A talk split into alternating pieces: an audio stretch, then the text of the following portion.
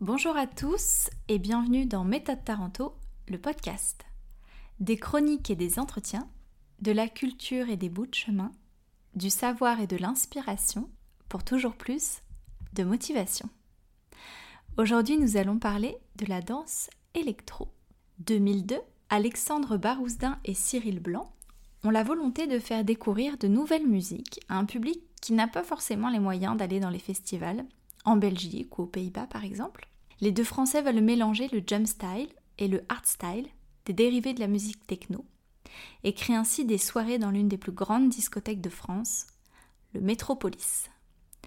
En corrélation directe avec les plaques tectoniques qui se heurtent et provoquent des séismes et éruptions volcaniques, ils nomment leur soirée tectonique, symbole de puissance et d'énergie de feu.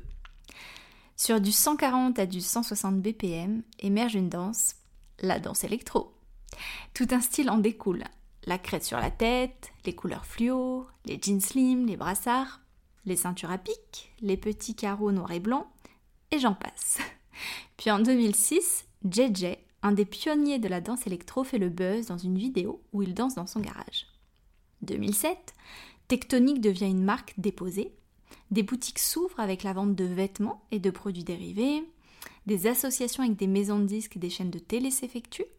Des tournées mondiales se mettent en place, en Russie, au Mexique et en Amérique du Sud notamment.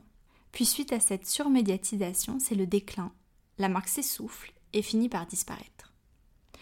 Sauf qu'en parallèle de ces fameuses soirées tectoniques au Métropolis, où se danse le hardstyle, d'autres styles de danse électro émergent dans les clubs parisiens, tels le Red Light ou le Mix Club, avec le style clubbing et le vertigo. Jeux de bras, contorsion, flexibilité, rapidité, Tetris, musicalité et fougue. La danse électro ne cesse d'évoluer depuis. Devenue culture, ces danseurs, talentueux, passionnés et proactifs, sont de plus en plus présents sur le devant de la scène, grâce aux nombreux événements qu'ils organisent pour la faire rayonner, et grâce aussi à des artistes qui les mettent en valeur, comme Blancali, qui leur a dédié deux spectacles et un film, Marion Motin, chorégraphe au travail euh, pur, qui a le don de choisir des danseurs somptueux et criants de vérité, ou Christine and the Queen, chanteuse et artiste aux multiples facettes, qui crée une unité avec ses danseurs. La danse électro, ou une jeune danse française qui ne fait que progresser.